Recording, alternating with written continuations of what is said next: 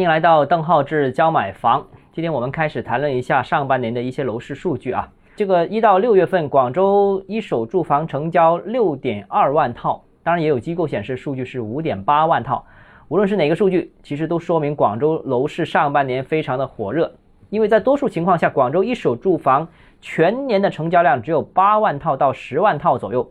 一般情况下啊。上半年的成交量只占全年的成交量的大概百分之四十到四十五，下半年占比大概是百分之五十五到百分之六十。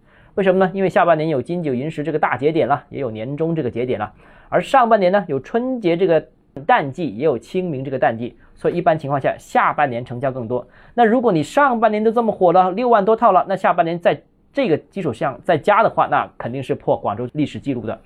那今年下半年广州楼市还会不会这么热呢？我觉得这个难度有一点大，毕竟四月份楼市已经出台了一些调控政策，也为市场降了一点温。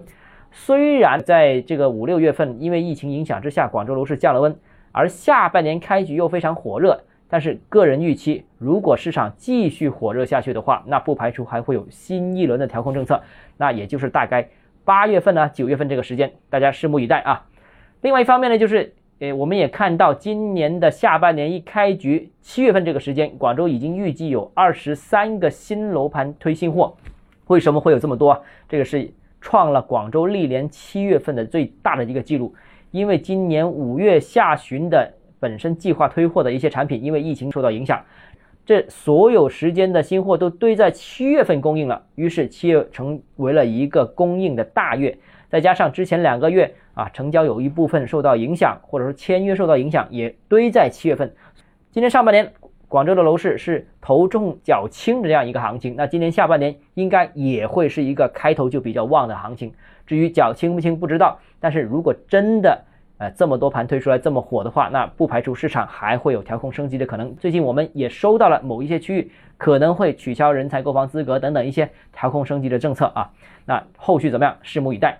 在现在这个行情之下，能不能出手呢？我个人先给答案，还是可以出手的。因为从中长期看，广州的人口还是在增加的，经济还是在增长的，收入水平还是在提高的，所以房价从长期足够长的尺度看，还是能够上涨的。那如果你看长期上涨的，又是自住型买家的话，那我觉得早买总比迟买好。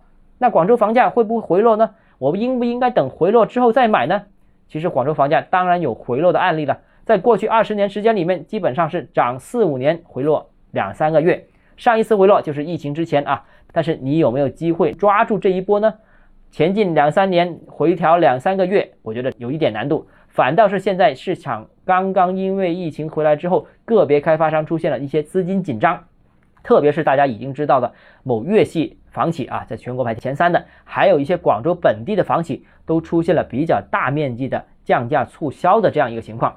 价格虽然降的幅度不算太大，但是至少比之前五月份、四月份还会更低一点。那所以现在是一个难得的进场的捡漏的机会，所以建议大家抓住。